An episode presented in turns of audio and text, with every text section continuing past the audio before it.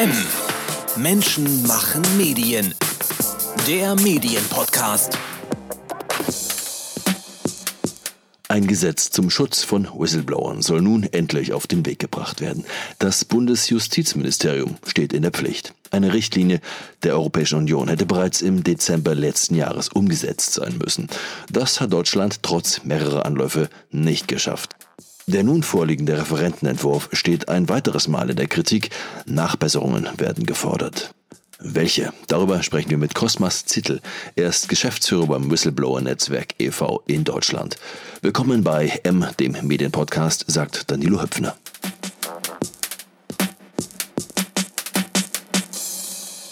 Herr Zittel, wer oder was ist ein Whistleblower? Also Whistleblower sind Menschen, die Rechtsverstöße, Missstände oder Gefahren aus ihrem Arbeitsumfeld aufdecken. Der allergrößte Teil von äh, Whistleblowern wählt dafür den internen Weg. Das heißt, er versucht, einen Missstand an Stellen innerhalb des Unternehmens oder der Organisation zu melden. Manchmal ist dieser Weg aber verschlossen, äh, zum Beispiel, weil der Whistleblower nicht weiß, wer alles noch verwickelt ist in den Fall. Dann entscheiden sich äh, Hinweisgeber für externes Whistleblowing, also den Weg zu Aufsichtsbehörden, Polizei oder anderen staatlichen Organen bekannteste oder der bekannteste, aber seltenste Fall ist das öffentliche Whistleblower, also die Weitergabe von Informationen an die Medien oder Leaking-Plattformen. Äh, so oder so ist Whistleblowing immer ein großes Risiko. Also Whistleblower müssen mit Repressalien rechnen. Äh, dazu gehört Mobbing, der Verlust des Arbeitsplatzes, Ausgrenzung und andere Schikanen. Ähm, wichtig, und das ist in dem Fall, in dem Kontext sehr wichtig, ist, dass Whistleblowing auf das Arbeitsumfeld beschränkt ist. Das heißt, Whistleblower sind Angestellte oder Auftragnehmer der Organisation, in der sie auf Missstände stoßen. Julian, Julian Assange ist daher für uns auch kein Whistleblower, sondern eher ein Journalist, der Whistleblowern bei, unterstützt, bei ihren Enthüllungen unterstützt hat. Hinweisgeber, Enthüller oder Aufdecker, all das wären mögliche Bezeichnungen der deutschen Sprache. Warum Whistleblower? Äh, einfach um diese Abgrenzung vom, also Hinweisgeber können, also auch ich könnte ein Hinweisgeber sein und jetzt äh, den Staat darüber informieren, dass mein Nachbar eine illegale Putzfrau hat. Das, das wäre so Hinweis, das, auch das kann ein Hinweisgeber sein. Äh, Whistleblower ist tatsächlich einfach die Abgrenzung und Whistleblower heißt, das ist im, passiert im Arbeitskontext. Also das heißt, ich gehe ein berufliches Risiko ein. Ähm, ich riskiere eben, dass ich meinen Job verlieren kann, dass ich eine Förderung nicht bekommen kann, dass ich einen Auftrag verliere oder ähnliches. Ähm, während der klassische Hinweisgeber oder Hinweisgeber kann mehr, und das heißt, ein Whistleblower kann ein Hinweisgeber sein, aber ein Hinweisgeber ist nicht automatisch ein Whistleblower. Abgrenzung ist eben dieser berufliche Kontext. Nun liegt ja ein Referentenentwurf des Bundesministeriums für Justiz zum Whistleblower-Schutz vor. Mit dem sind Sie, das Whistleblower-Netzwerk, offenbar ganz und gar nicht einverstanden. Eine zentrale Kritik lautet Meldungen von sonstigem Fehlverhalten, also etwa ethisch fragwürdigen Handlungen oder erheblichen Missständen unterhalb der Schwelle eindeutiger Rechtsverstöße. Die seien weiterhin nicht geschützt. Welche Beispiele wären das? Der bekannteste Fall ist der von Brigitte Heinisch, die aufgedeckt hat, dass es im Altenpflegebereich eine gravierende Unterversorgung gab. Das heißt, Leute konnten, lagen teilweise in ihren durchgenässten Betten oder ähnliches und äh, wurden, wurden da nicht angemessen versorgt. Das war aber seinerzeit legal. Das war äh, genauso können, war lange unklar, zum Beispiel, ob äh, die Cum-Ex-Geschichten, ob das nicht sogar legal war. Inzwischen wissen wir, es ist illegal, aber lange Zeit war das unklar. Und so finden wir eine ganze Menge andere Bereiche, wo wir merken, da ist der Staat vielleicht auch nicht hinterhergekommen mit, äh, mit, mit seinen Regelungen. Oder er hat die, eben die gravierenden Missstände wie im Bereich der Altenpflege selber mitverursacht, weil er keine angemessene Regelungen geschaffen hatte, keinen angemessenen Personalschlüssel äh, vorgeschrieben hat. Ähm, genau, und so findet man gerade im, im Wirtschaftsbereich einige Sachen, wo man sagen muss, das ist vielleicht vielleicht gerade noch irgendwie legal, aber es ist illegitim. Also es ist ein Verstoß gegen den Geist äh, von, von, Gesetzen. Ähm, und Whistleblower können eben dazu beitragen, das aufzudecken, zu sagen, hier gibt es eine Regelungslücke, hier gibt es vielleicht auch ein Kontrollversagen von staatlichen Organen. Ähm, darüber müssen wir reden, da müssen wir was dran ändern. Aber das können sie halt nur, wenn, oder das machen sie nur dann, wenn sie dann auch geschützt sind, selbst wenn sie etwas aufdecken, was irgendwie noch legal ist. Eine weitere Kritik lautet ja, Whistleblowing gegenüber den Medien, also die sogenannte Offenlegung, soll auch künftig nur unter engen Ausnahmebedingungen geschützt sein. Diese Vorschriften genügten weder dem Grundrecht der Meinungsäußerungsfreiheit noch dem Informations- und Partizipationsanspruch einer demokratischen Gesellschaft. So ist ihre Kritik. Müssten aus Ihrer Sicht denn hier sämtliche Ausnahmeregeln fallen oder wo wären denn da die Grenzen, wenn Whistleblower mit ihren Informationen an die Medien gehen? Nein, wir haben eine ganze Menge wirklich so prominenter Fälle, eben wie Cum-Ex, Pandora Papers oder Wirecard. Das sind so Fälle, da besteht ein öffentliches Interesse dran, dass darüber diskutiert wird, was da fehl, falsch gelaufen ist, ob das vielleicht ein, Staat, ein, Organ, ein Versagen von staatlichen Organen gab oder ob es Regelungslücken gab oder vielleicht auch die Mentalität in Teilen der Gesellschaft da einfach falsch ist. Ähm, das sind so Sachen, über die muss man äh, offen diskutieren können. Ähm, und dafür braucht es, weil das so komplexe Sachen sind, dafür braucht es einfach Whistleblower, die das äh, notwendige Insiderwissen haben und damit zu Journalisten gehen können. Die Journalisten fangen dann an zu recherchieren. Das, das geht oft, können Journalisten oft ohne diese Whistleblower eben nicht. Ähm, und deswegen halten wir es für sehr problematisch, äh, wenn, wenn Offenlegungen wirklich nur so als Mittel der letzten Wahl weiterhin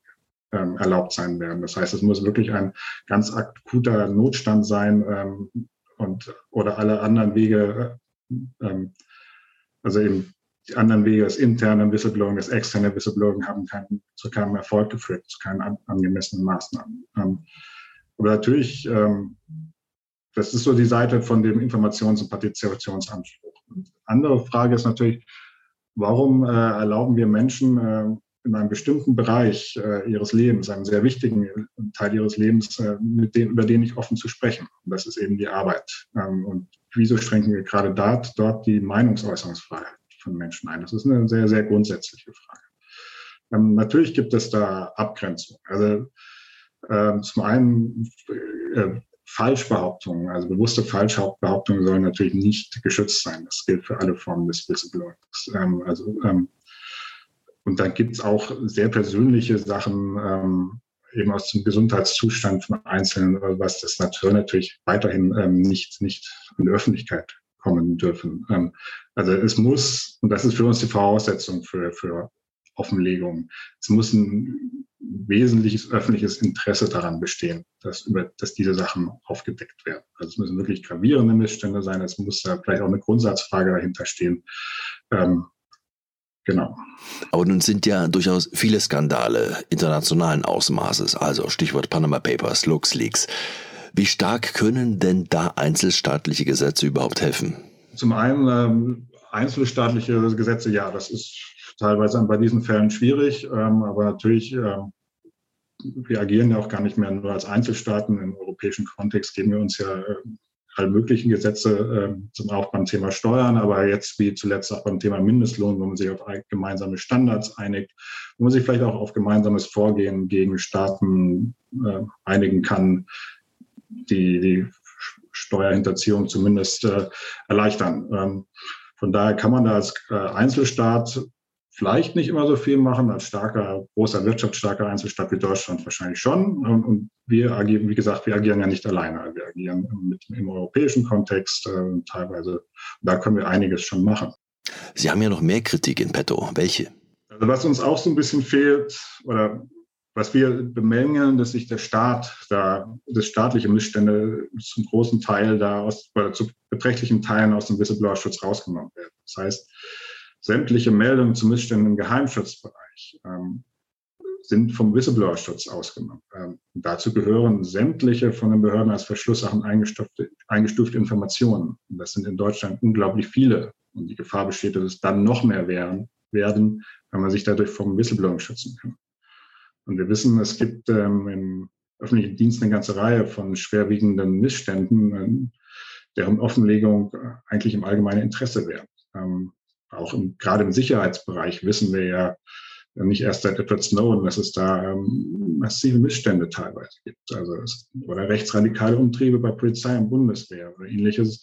Das sind Sachen, darüber muss man in einer, in einer demokratischen Gesellschaft offen diskutieren dürfen. Ähm, und die dürfen daher nicht per se vom, vom Whistleblower-Schutz ausgenommen werden. Und wir schlagen daher vor, zu sagen, okay, lasst uns doch wie andere Staaten spezielle Anlaufstellen für derartige äh, Meldungen aus dem Geheimschutzbereich schaffen. Diese Stellen können dann entscheiden, ist das jetzt ein Fall von Whistleblowing, den, den man vielleicht sogar offenlegen sollte oder äh, das an entsprechende Behörden weitergeben oder eben nicht. Ähm, und so würde man einen, ja, einen Kompromiss schaffen zwischen den legitimen Geheimhaltungsinteressen eines Staates und dem öffentlichen Interesse an der Aufdeckung von Missständen. Daneben gibt es dann so ein paar Sachen, dass uns zum Beispiel total fehlt, dass es einen Unterstützungsfonds für Whistleblower geben soll. Dass den so etwas in der Art sieht sogar die Whistleblowing-Richtlinie vor, weil viele Whistleblower erleiden halt Repressalien. Ähm, sie verlieren dann doch irgendwo ihren Job oder werden stigmatisiert. Ähm, das hat auch eine ganze Menge von psychischen Folgen und ähnliches. Und dafür braucht es eben Unterstützung. Also einerseits kann daraus dann eben Beratung oder ähnliches finanziert werden, aus dem, auf der anderen Seite dann auch vielleicht ein Ausgleich von irgendwelchen, ein finanzieller Ausgleich von irgendwelchen beruflichen Nachteilen. Das fehlt uns. Ähm, was wir ebenfalls sehr kritisch sehen, ist, dass, dass anonymen Meldungen nicht nachgegangen werden muss und sie auch gar nicht entgegengenommen werden müssen. Ähm, wir finden zumindest große Unternehmen, ähm, und eben externe Whistleblowing-Behörden sollten dazu verpflichtet werden, so anonyme Hinweisgeberkanäle einzurichten, also Kanäle, über die man Missstände melden kann und über die mit dem Whistleblower auch kommuniziert werden kann. Ähm, wir wissen aus der Erfahrung, dass das nicht zu einer Zunahme von missbräuchlichen Meldungen führen würde. Also auch zahlreiche Studien belegen das sogar.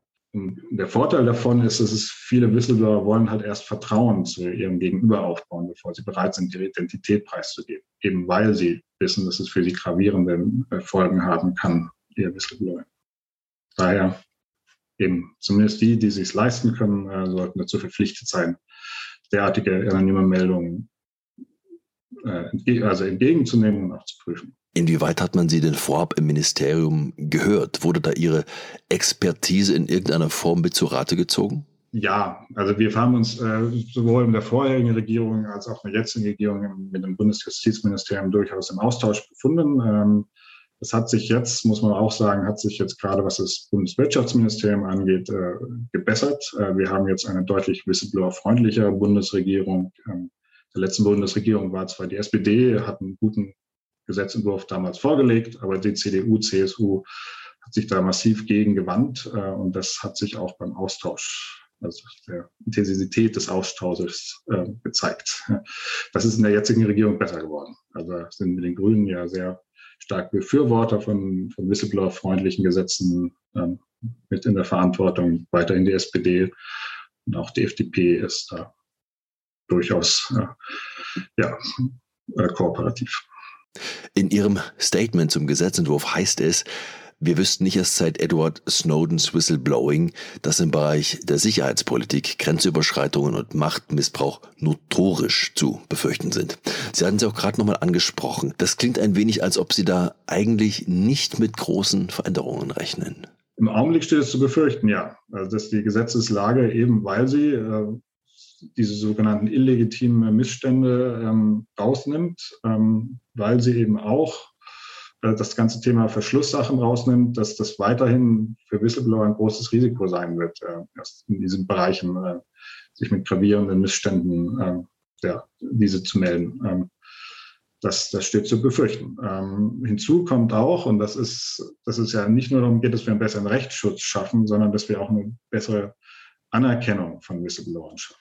Das heißt, dass das auch sowohl innerhalb von den Behörden, aber es gilt auch für die Unternehmen, stärker anerkannt werden muss, dass äh, Whistleblowing was Positives ist, dass es ein positiver Beitrag für eine, eine Gesellschaft ist, für ein, für ein Unternehmen, für eine Behörde ist, wenn Leute sich trauen, ähm, Missstände anzusprechen und diese zu melden. Und das ist äh, gerade äh, sicherlich in, in, Behörden, aber auch in Unternehmen ist es oft doch das Gegenteil der Fall. Da gelten ähm, Whistleblower eben als Denunzianten, als Petzen und ähnliches. Man möchte das eigentlich nicht. Äh, und das ist das Zweite. Also müssen zum einen jetzt einfach die Rechtslage verbessern. Auf der anderen Seite müssen wir eben auch dafür sorgen, dass, die, dass diese Anerkennung von Whistleblowing ähm, größer ist, dass das auch von, von der Unternehmensspitze, von der Behördenspitze auch immer wieder ja, ja, gelobt wird oder positiv hervorgehoben wird, was, was Whistleblower für einen Beitrag leisten. Gegenfrage, können Sie denn dem Entwurf auch irgendetwas Positives abgewinnen? Ja, also ich meine, zunächst einmal freuen wir uns sehr darüber, dass auch Deutschland endlich ein Hinweisgeberschutzgesetz haben wird. Äh, bislang gibt es das in Deutschland nämlich nicht, was sorgt dafür, dass es eine große Rechtsunsicherheit gibt in Deutschland, dass Whistleblowing halt in vielen Bereichen nicht geschützt ist oder kaum geschützt ist. Ähm, das wird sich jetzt endlich ändern ähm, durch dieses Hinweisgeberschutzgesetz. Ähm, äh, Repressalien gegenüber Whistleblowern werden verboten und Whistleblower werden die Wahl haben zwischen, ob sie sich zunächst an eine, an eine interne Stelle wenden oder wenden oder sofort an eine externe Stelle wie eben Behörden. Das sind so Sachen, die sind alle sehr positiv. Wir freuen uns auch, dass sich die Bundesregierung gegen eine 1 zu 1 Umsetzung der EU-Whistleblowing-Richtlinie entschieden hat. Ähm, und weil das genau das war, was äh, CDU und CSU und eben auch Wirtschaftsverbände gefordert hatten. Stattdessen hat die Bundesregierung gesagt, ja, wir wollen da auch nationale Regelungsbereiche mit reinnehmen. Das heißt, Whistleblowing äh, wird geschützt sein, äh, wenn es sich um die Meldung von Straftaten handelt ähm, und dann auch bei bestimmten Bußgeldbewerten Verstößen. Ich glaube auch gerade sehr wichtig für, für aus Gewerkschaftssicht von, also von Bußgeldbewerten Verstößen gegen die Rechte der Beschäftigten oder ihrer Vertretungsorgane. Das sind so Sachen, die sind durchaus positiv an diesem Gesetz. Nun haben ja 23 von 27 Mitgliedstaaten der EU die Richtlinie zum Whistleblower-Schutz bisher nicht umgesetzt, also fast alle. Was sind denn nach Ihrer Beobachtungen die großen Vorbehalte in den europäischen Regierungen? Also zum einen gab es sicherlich in den letzten Jahren einfach eine ganz andere Menge Themen, die das überlagert haben. Das, äh, das war die ganze Corona-Geschichte, die dann wieder Corona-Krise, ähm, dann jetzt äh, aktuell die Ukraine-Krise. Und daneben gibt es natürlich die generellen Vorbehalte, dass man, äh, dass das viele, gerade die Wirtschaftsverbände auch immer wieder bemängeln, äh, in sämtlichen Ländern, dass das eine zusätzliche Belastung für sie ist, dass man das auch nicht braucht. Ähm, das ist, äh, dass ähm, auch teilweise gab es auch ähm, in der Arbeitnehmerschaft da gewisse Vorbehalte äh, gegen das Thema Whistleblowing, wenn man sagt, das ist vielleicht ein zusätzliches Kontrollorgan für den Arbeitgeber, das stört den Betriebsfrieden, das möchte man gar nicht. Ähm, natürlich gilt es auch so, dass äh, diese Whistleblowing-Richtlinie, diese Gesetze, die greifen auch für Behörden. Das heißt, auch in Behörden muss sich einiges äh, ändern. Auch die müssen die Stellen einrichten, die müssen besseren Schutz für Whistleblower schaffen. Das ist auch eine zusätzliche Arbeit für die öffentliche Hand, für die Behörden. Und das sind alles so Sachen, das hat man nicht für so wichtig gehalten. Der Entwurf ist ja schon längst überfällig. Die Umsetzungsfrist der Richtlinie war am 17. Dezember letzten Jahres festgesetzt und jetzt gibt es ein Vertragsverletzungsverfahren gegen Deutschland. Wie geht es denn jetzt von Ihrer Seite weiter? Was sind Ihre nächsten Schritte? Also zunächst werden wir uns erstmal dafür einsetzen, dass das Gesetz nochmal verbessert wird äh, an den Stellen, über die wir schon gesprochen haben. Ähm, wir haben, wir haben schon eine Stellungnahme dazu abgegeben zu dem Gesetz. Wir sind in Gesprächen eben mit äh, politischen Entscheidungsträgern aus den Ministerien und dem Bundestag. Äh, wir wollen da nochmal ordentlich Einfluss nehmen und setzen dafür auch auf Druck von der Öffentlichkeit äh, und planen daher so eine kleine Kampagne zu dem Gesetz. Sehr wichtig wird es aber auch sein, dass wir weiter aktiv sind, wenn das Gesetz endlich verabschiedet ist. Ähm, weil die große Befürchtung ist, dass Unternehmen das Gesetz nur pro forma umsetzen werden. Das heißt, sie werden eine Hinweisgeberstelle einrichten, ein paar Informationen dazu bereitstellen und sonst nichts weiter. Ähm, damit haben sie das Gesetz vielleicht formal erfüllt, aber wirklich was groß verändert hat sich nicht, denn äh, Whistleblower werden Hinweisgeberkanäle und Stellen nur nutzen, wenn sie das Gefühl haben, wirklich was verändern zu können und der Hinweisgeberstelle vertrauen zu können. Dafür braucht es halt auch eine Veränderung der Unternehmenskultur. Insgesamt ähm, Whistleblower freundlicher sein. Es muss mehr Kritikfähigkeit geben. Es muss auch ein bisschen demokratischer in den Unternehmen dazugehen. Das sind alles Sachen, auf die wollen wir dann auch Einfluss nehmen. Ähm, wir haben eine Organisationsberatung, mit der wir Behörden und Unternehmen und NGOs dabei unterstützen, äh, Whistleblowing Management bei sich einzuführen und es dann vielleicht auch zu verbessern. Wir bieten natürlich auch darüber hinaus Schulungen, Workshops äh, für Betriebsräte oder ähnliches an. So hoffen wir, dass, äh, dass ja, das Thema Whistleblowing, eine Whistleblower-freundliche Kultur wirklich in den Organisationen verankert wird und es auch eine positivere Einstellung in der Arbeitnehmerschaft zum Thema zum, zum, zu Whistleblowing gibt. Herr Zittel, zum Schluss der Fall Edward Snowden. Müssen wir diesen Fall durch die aktuellen globalen Ereignisse nicht nochmal neu bewerten? Ein ehemaliger CIA-Mitarbeiter geht mit geheimen Daten an die Öffentlichkeit. Snowdens Enthüllungen geben Einblicke in das Ausmaß einer weltweiten Überwachungs- und Spionagepraktik von Geheimdiensten, überwiegend jener der USA und Großbritanniens. Dafür ist er von vielen NGOs weltweit ausgezeichnet worden. Nur, sowas hätten sich doch Schurkenstaaten wie Russland, wo Snowden bis heute Asyl genießt, doch besser gar nicht ausdenken können. Wissen wir nicht spätestens seit dem 24. Februar, dass wir in einer Zeit leben, in denen auch westliche Geheimdienste tatsächlich auch geheim arbeiten müssen, eben nicht nur jene Geheimdienste von Verbrecherregimen. Putin muss sich doch totlachen, oder? Ja, also natürlich gibt es bestimmte Dinge, die ein Staat geheim halten können sollte, ja. Das, das, das ist richtig. Nur auch ein Staat muss sich innerhalb von, von bestehenden Regelungen bewegen. Ein, ein Rechtsstaat, ein demokratischer Staat muss sich innerhalb von bestehenden Regeln bewegen oder zum, und darüber hinaus eben auch innerhalb von dem, von dem Geist dieser, dieser Regelungen, unserer, unserer Grundrechte.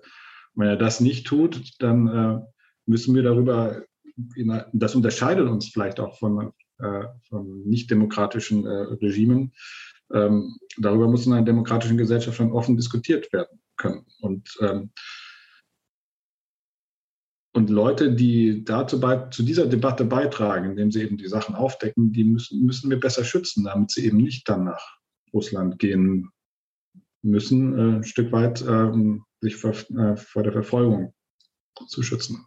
Ähm, also Natürlich könnte sich ein Edward Snowden auch den, den Gerichten stellen, ähm, aber da erwarten wir vielleicht ein bisschen mehr Heldentum, als wir selber bereit wären zu tun. Also er hat ja einen sehr großen Preis dafür gezahlt. Ähm, er kann sich nicht mehr frei bewegen, er muss in Russland bleiben. Ähm, das sind alles, äh, ja, das ist ein großer Preis, den er dafür gezahlt hat.